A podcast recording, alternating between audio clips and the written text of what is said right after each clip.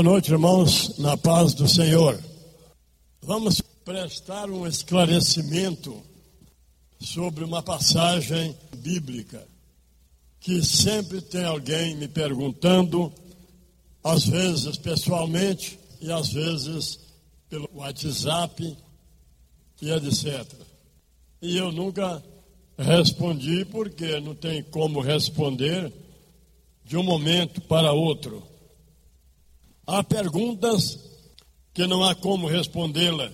Às vezes, nem é por falta de tempo, mas porque a gente, às vezes, não está apto para respondê-la a contento do questionador.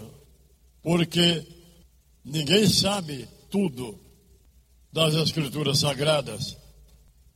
E tem aparecido tanta pergunta que nem é necessário fazer ou respondê-la, que não dá lucro algum, que não tem nada a ver com o andamento das revelações do reino de Deus. Mas a gente não pode falar isso à pessoa que pergunta, mas responde de uma outra forma. Porque como Deus nos revelou os segredos do reino, e nem só os segredos do seu reino, mas uma bagagem de revelações que ele está trazendo. Aí nisto, as pessoas pensam que a minha casa está apta para responder quaisquer perguntas. Às vezes, perguntas científicas, bíblicas. E não é por aí.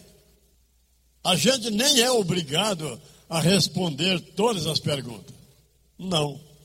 Debate também não. Aliás, fomos proibidos para evitar o máximo de palestras pessoais, para evitar desgastes. Falou isso para mim três vezes. E nem é para participar de debate algum aos ares quando eu diz aos ares, é na TV, nas redes.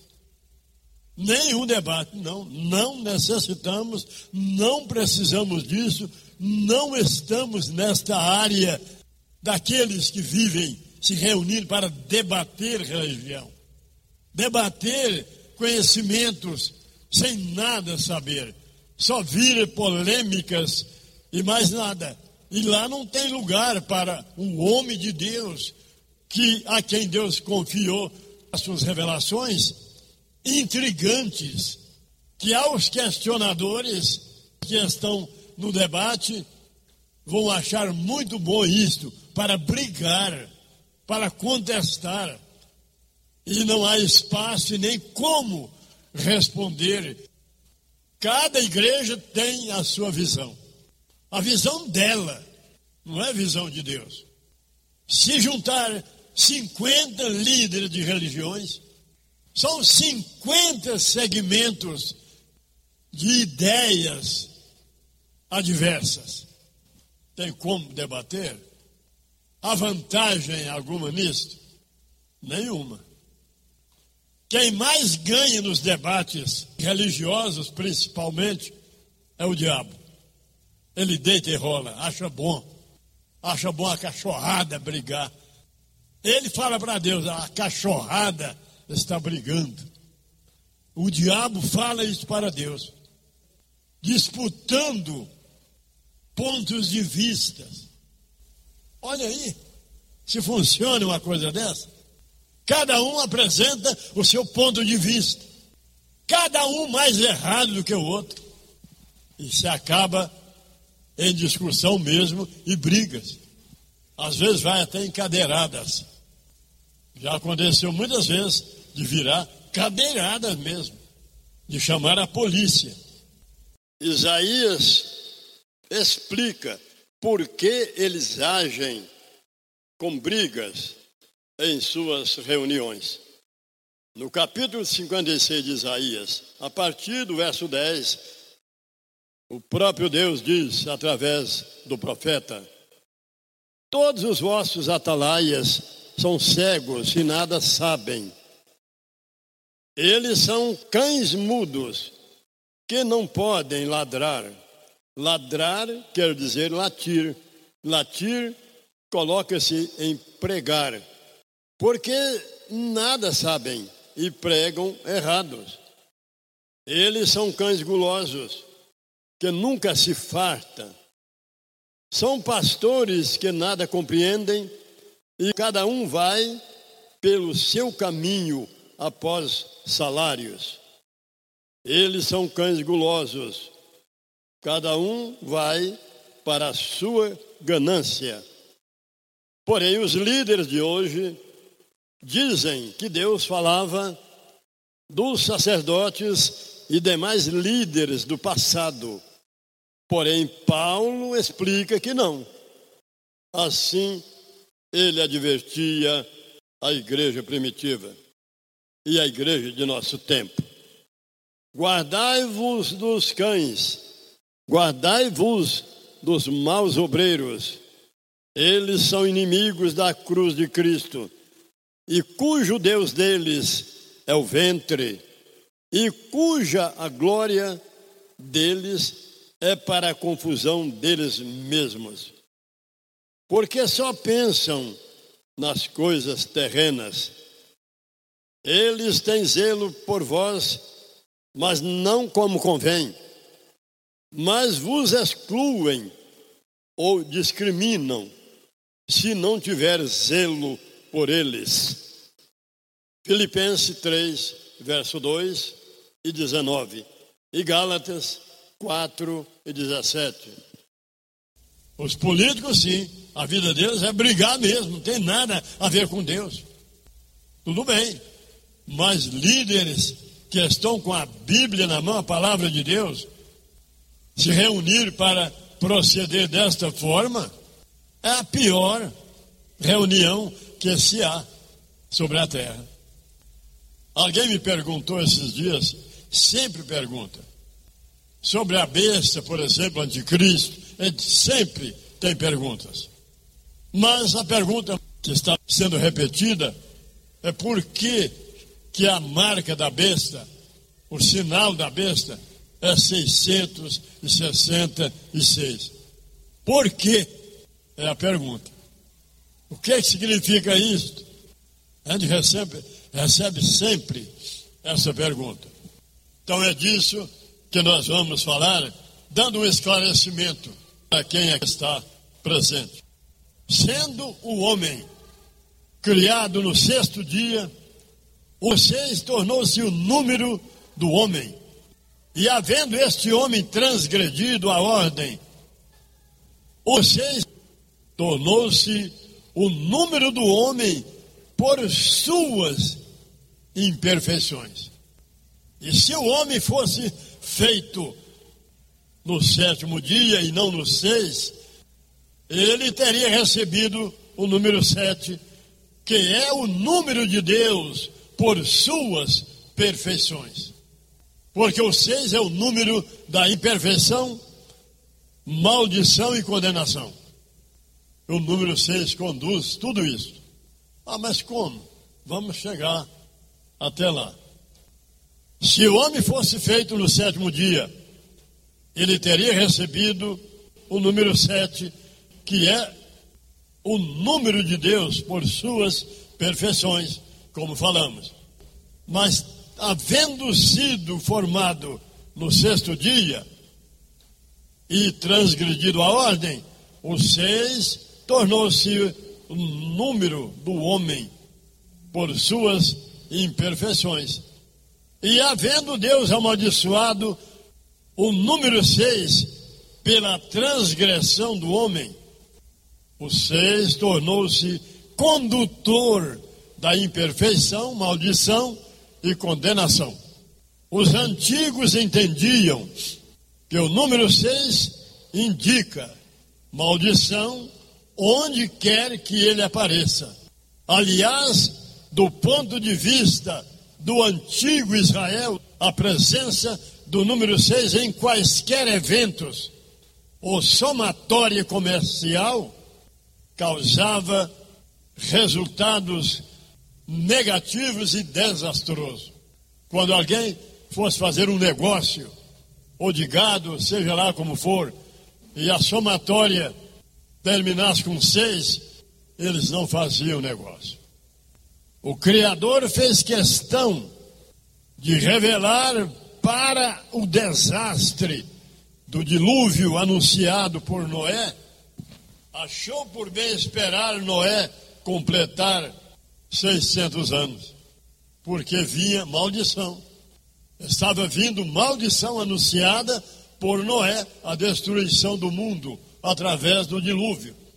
Por que não aconteceu no ano 550 da vida de Noé?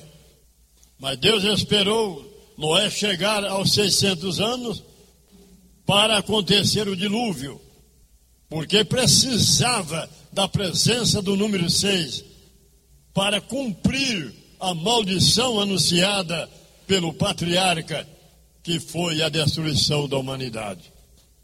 Mudando um pouco, mas seguindo o mesmo raciocínio, vamos ler o seguinte: a estátua de Nabucodonosor, por exemplo, ela tinha 60 côvados de altura e seis côvados de largura.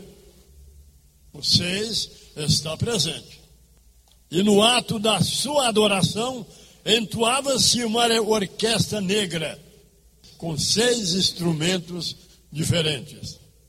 Ao som da buzina, do pífaro, da harpa, do, da sambuca, do saltério e da gaita de fole, todos se ajoelhavam e adoravam a estátua de Nabucodonosor. Daniel 3 e 5. E aqui em cima da Gênesis 7 e 11 e 12. Quanto a, ao dilúvio ter anunciado no ano 600 da vida de Noé. O 6 precisava estar presente, porque a, a história era terrível, era maldição da parte de Deus sobre a humanidade. O seis teria que estar presente. Os três hebreus recusando a adorar a estátua de ouro do rei Nabucodonosor sofreram a condenação conduzida pelo número seis, a saber, eles foram lançados na fornalha de fogo ardente. Daniel 3, verso 23. A árvore do sonho de Nabucodonosor, que representava o seu poder, o poder do império babilônico, foi mencionada por Daniel precisamente seis vezes. Ele diz: Eu vi uma árvore, um, crescia a árvore, dois, derrubai a árvore, três, a árvore que crescia muito. Quatro. Cortai a árvore. Cinco. Deixai o tronco da árvore. Seis. Daniel 4 e do verso 10 em diante. Aplausos para Jesus.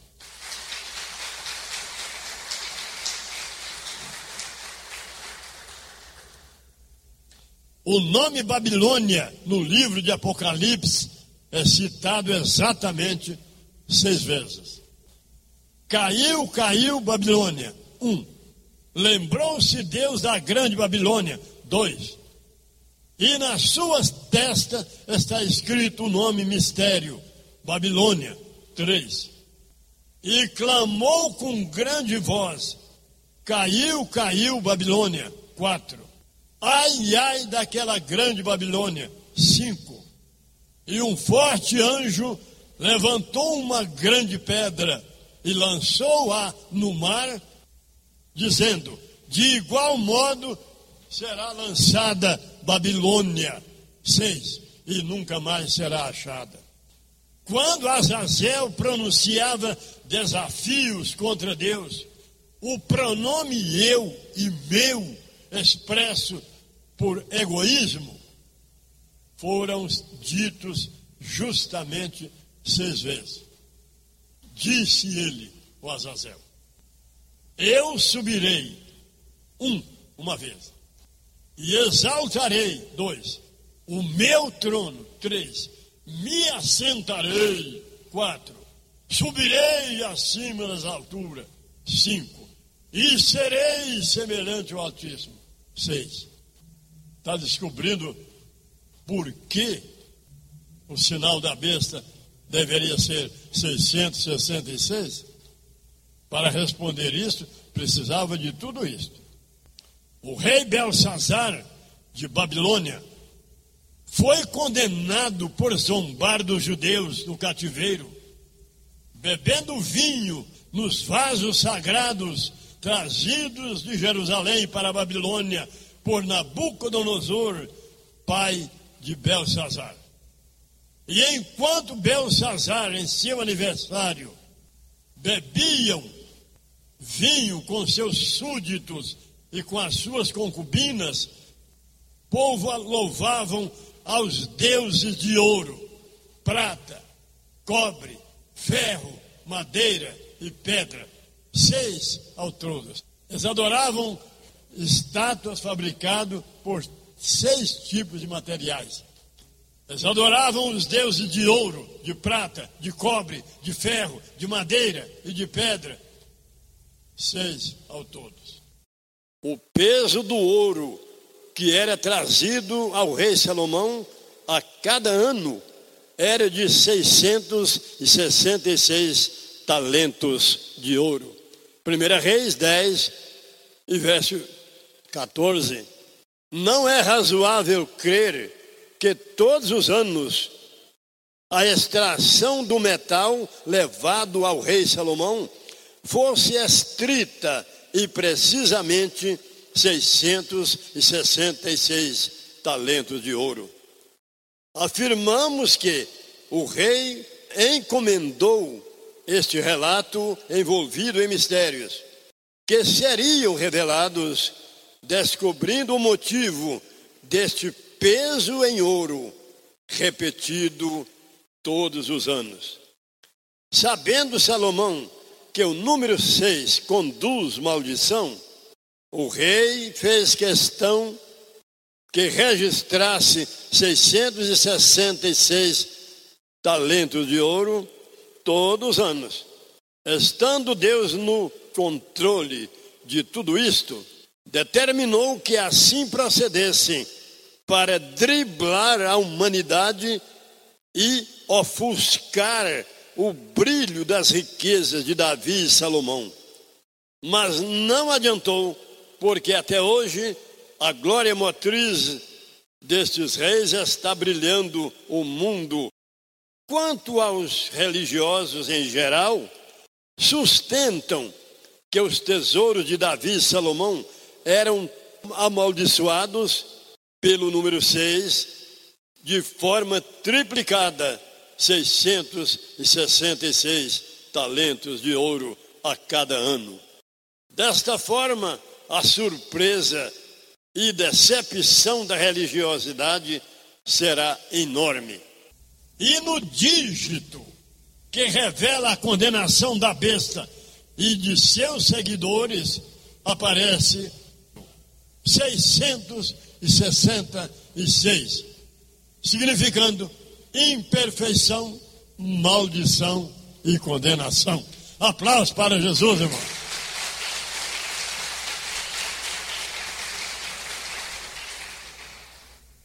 Terminou o esclarecimento. Entenderam a profundidade e que o número 6 é realmente amaldiçoado por Deus. Não adianta pensar que isso é um ritual dos feiticeiros. Pelo contrário, os feiticeiros queriam dizer que o 7, que era o número do diabo. Todo mundo fala, o mundo católico, ensinado pelo Vaticano, porque o Vaticano, percebendo que estava perseguido pelo número 6, ele ensinou ao mundo de que o número 7 é o número da maldição, o número do mentiroso, o número da mentira. É ou não é? Enquanto que é o número de Deus. E o número da mentira, da maldição, é o número 6, perseguindo o Vaticano. 666 é o seu carimbo. Mais aplausos, irmão.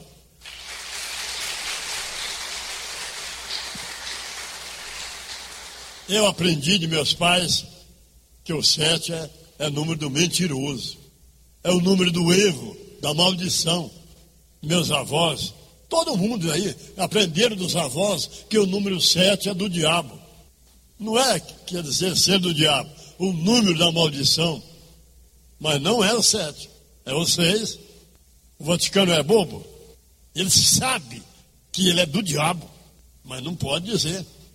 Ele sabe que essa organização é diabólica. Ele sabe que o final do Vaticano será destruição. Ele não sabe como. Os 666, eu gosto de dizer isso, é o 6 lutando para virar 7, mas não vira. Aí o 6, o número 6, começou dizendo 6, 6, 6, Aí parou. Aí Deus fez parar. Para. Você só pode ir até o, o terceiro número para assinalar o registro da condenação da grande Babilônia e os seus seguidores. Aí o diabo parou com o número 6. Era o diabo, dizendo seis, seis, seis, seis, querendo falar sete. Quando ele diz três vezes, Deus falou, para, para, para. Ele só faz o que Deus deixa. Não vira sete nunca. E Jesus, sabendo disso, quando ele propôs a Israel a parábola do rico e Lázaro, Israel não entendeu nada, ninguém entende até hoje. Ele diz: havia um certo homem rico que se vestia de linho fino e vivia regaladamente. E havia também um certo mendigo chamado Lázaro, que jazia, cheio de feridas e lepras, à porta daquele rico.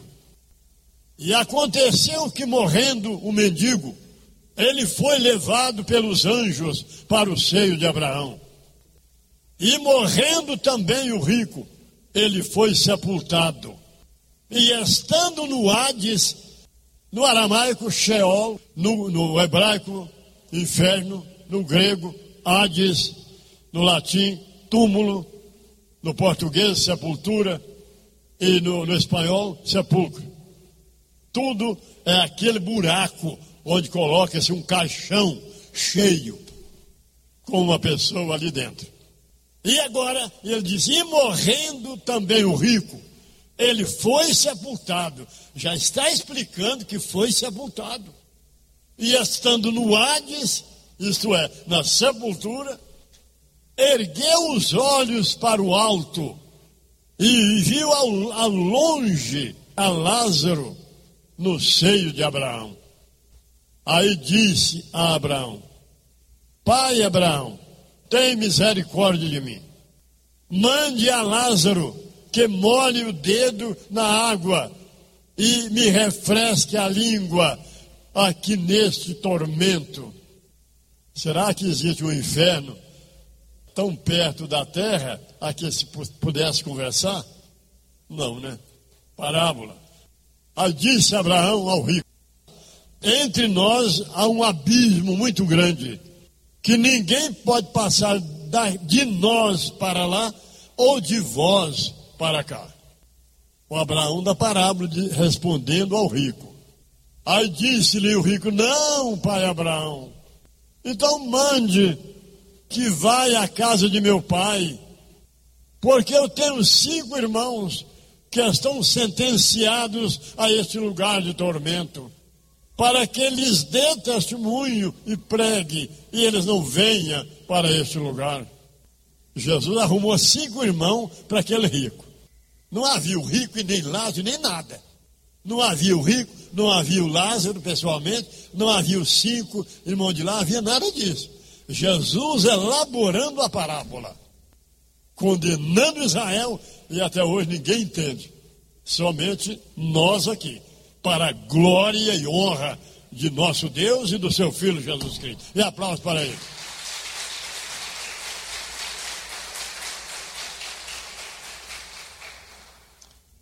Aí disse-lhe o rico: Mande que alguém vá à casa de meu pai e dá testemunho aos meus irmãos porque eu tenho cinco irmãos, para que não venha para este lugar de tormento. Aí disse-lhe Abraão, da parábola: Eles têm a lei de Moisés e os profetas. Quanto a ti, ouça-nos, escute a mim e a Lázaro. Nós está aqui do meu lado. Eles lá têm Moisés, as leis de Moisés e dos profetas. Ouça-nos. Não, pai Abraão, dizendo o rico no tormento. Mas mande que ressuscite um dos mortos, porque vá e os convença e não venha para cá. Aí disse-lhe Abraão: se eles não ouvem nem a Moisés e nem aos profetas, tão pouco crerão, ainda que um dos mortos ressuscite. Aí termina o dito da parábola. Por que, que ele arrumou cinco irmãos para aquele rico? Jesus usou os cinco irmãos do rico e com ele seis para que esse número conduzisse a maldição de Deus a Israel. O rico tinha cinco irmãos, o rico é que falou. Aí terminando aí a parábola, Deus providenciou a doença de Lázaro e a morte de Lázaro, agora é literal. Jesus querendo provar na cara dos judeus que ainda que ressuscitasse a vista deles, não ia resolver. Aí Jesus disse aos apóstolos: Vamos a Betânia visitar o nosso amigo Lázaro, porque ele dorme. Aí Pedro disse-lhe: Ai, Senhor, mas se está dormindo, então ele está salvo. Ele disse: Não, Lázaro morreu. Eles não entenderam, os apóstolos. Porque Lázaro dorme e eu vou despertá-lo. Vamos para Betânia, onde morava Lázaro e a Maria e a Marta. Aí Pedro diz-lhe: Senhor, mas se o Lázaro, nosso amigo, está dormindo, então está salvo. Não precisa visita agora, por exemplo. Aí disse-lhe Jesus: Lázaro morreu e eu vou ressuscitá-lo. E foram. Chegaram lá, Maria e Marta, irmãs dele, vieram: Senhor, Senhor, se o Senhor tivesse aqui, nosso irmão não teria morrido. Que elas sabiam que ele havia ressuscitado várias pessoas. Ele estava lá para Galiléia. Ele disse: Onde o puseste? E ela respondeu, Maria: Senhor, já cheira mal há quatro dias. Ele disse: Eu sou a ressurreição. Se alguém crer em mim, ainda que esteja morto, viverá. Vamos lá. Mas não foi na hora, não. Aí correu a notícia em Jerusalém. Correu a notícia em Jerusalém que ele ia ressuscitar Lázaro, muito conhecido em Jerusalém. Ele, ele era aquele homem abonado, aquele jovem rico, homem rico, fala de duas formas. Era o Lázaro. Aí eles saíram avisando, e eles foram lá para o túmulo, lá para o sepulcro, e foi ajuntando gente, ajuntando pessoas, ajuntando sacerdotes, rabinos, mas já com quatro dias. Ele ressuscitava, só quem estava no caixão estava quentinho. Ainda estava com o corpo quente. Agora ressuscitar um no túmulo com quatro dias. Aí se aglomeraram lá para ver aquilo.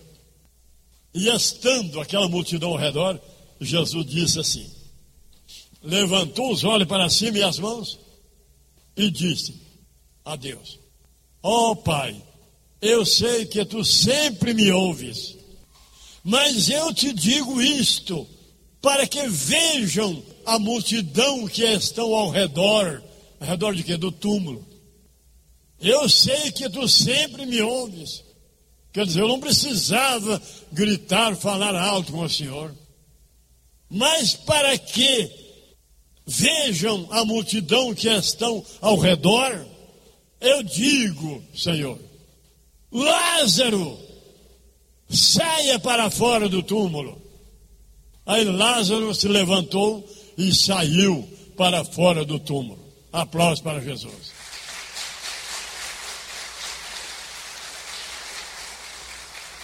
Deus falou com Jesus eles viviam em contato. Olha, elabora uma parábola e usa lá um, um fictício nome de, de Lázaro, que é o mendigo.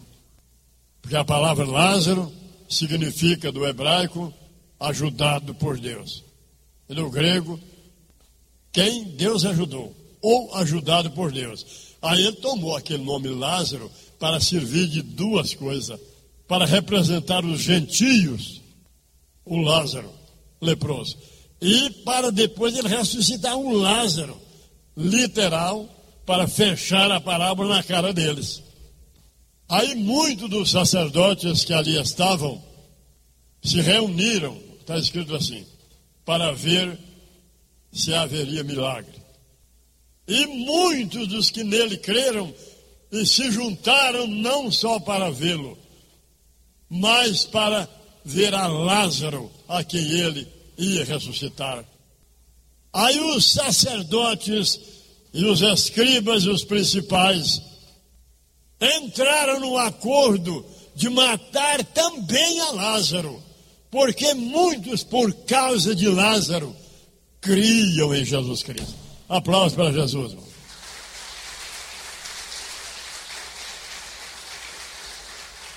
Aí Jesus cumpriu o que ele disse. Se não houve a lei e as profecias a meu respeito, não crerão em mim nunca ainda que ressuscite um morto de quatro dias. O rico era o povo judeu, que era depositário das verdades sagradas, eram zeladores das riquezas de Deus.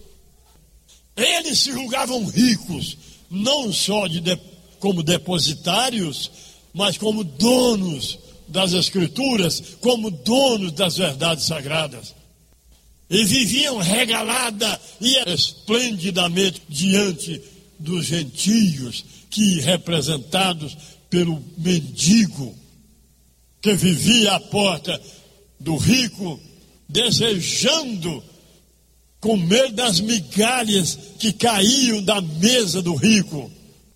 E até os cachorros do rico vinham lamber-lhe as feridas. O mendigo representava o povo gentio, que para os judeus era um leprosal espiritual. Os gentios, os samaritanos não podiam nem pegar na mão de um judeu. O judeu não podia tomar água, beber água no copo que o samaritano, que o gentio houvesse tomado água naquele copo, para eles não se contaminar. Era o rico esplendidamente vivendo, vestido de linho fino, aquela arrogância tremenda diante do povo gentio. E o povo gentio vivia ao redor de Israel, querendo aprender das coisas de Deus, e não era permitido. Não era. Eles eram proibidos a falar da lei de Deus aos gentios.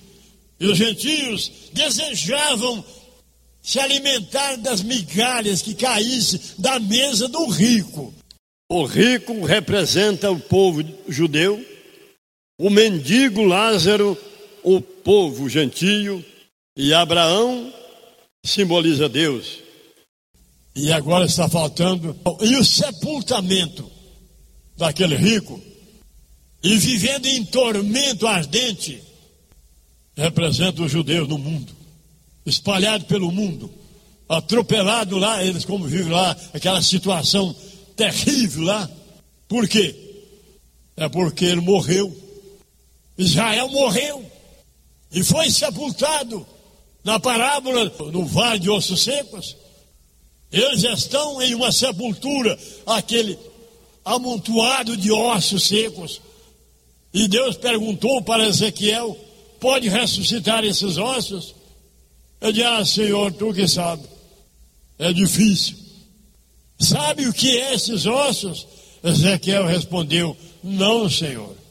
Ele disse, esses ossos são toda a casa de Israel, que dirão, nossos ossos se secaram, pereceu toda a nossa esperança, nós estávamos cortados, é o que eles vão descobrir que eles vão ver com a chegada do reino.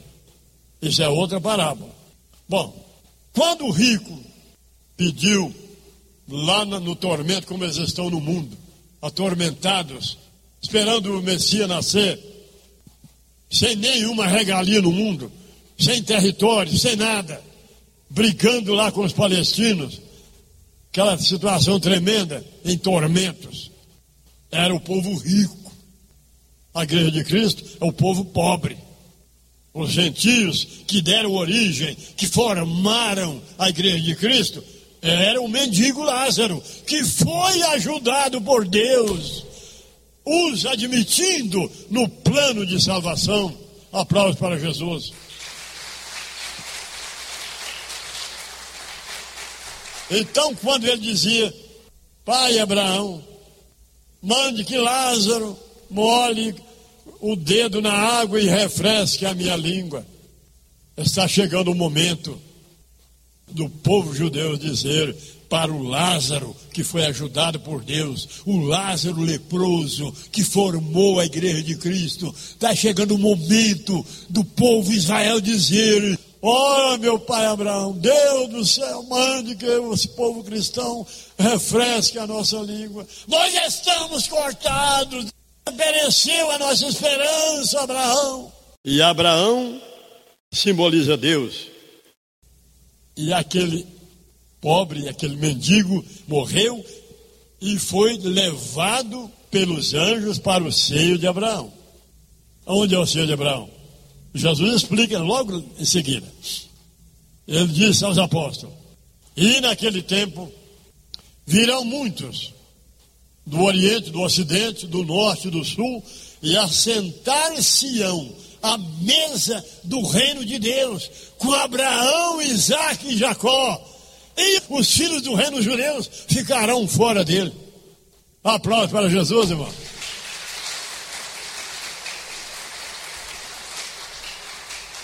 Descobriu agora aonde é o seio de Abraão? É o reino de Deus. Quer dizer, quando o povo lá ressuscitar, eles seriam levados pelos anjos. Qual os anjos? os pregadores do reino. O mendigo, aqueles que morreram lá, os gentios, serão levados pelos anjos para o, para o reino, onde está a mesa na qual estaria sentado Abraão, Isaac e Jacó, que deu origem ao povo de Deus. Aonde veio parar o, o seio de Abraão? O que, que é seio? Colo, regaço, acolhida, amor, Vou fazer uma pergunta. Eu misturei duas coisas, precisei da explicação do número 6 para também aproveitá-la na pronúncia de Jesus a respeito da condenação de Israel. Porque o rico tinha cinco irmãos, com ele seis. Esse número, Jesus o empregou naquela parábola, conduzindo a condenação de Israel. O número 6 só conduz maldição, imperfeição e condenação. Como Jesus era sábio, ele diz, e o rico dizia, eu tinha cinco irmãos. Eu acho que Jesus dava risadinha quando ele estava falando essa parábola. Olhando na cara do sacerdote, e o, e o rico no tormento dizia, eu tenho cinco irmãos. Os judeus nem sonhavam o que é que ele estava dizendo. Daí a necessidade das interpretações através das revelações trazidas pelo reino de Deus, para que os judeus, esse povo que assassinou o nosso redentor, para que eles entendam que eles foram mesmo condenados. Eles não foram condenados por Deus. Eles se autocondenaram, matando o seu filho Jesus Cristo e rejeitando as leis de Moisés e as profecias dos profetas que indicava o nascimento dele, do filho de Deus. Amém? Vamos dar, irmãos, um aplauso final para Jesus.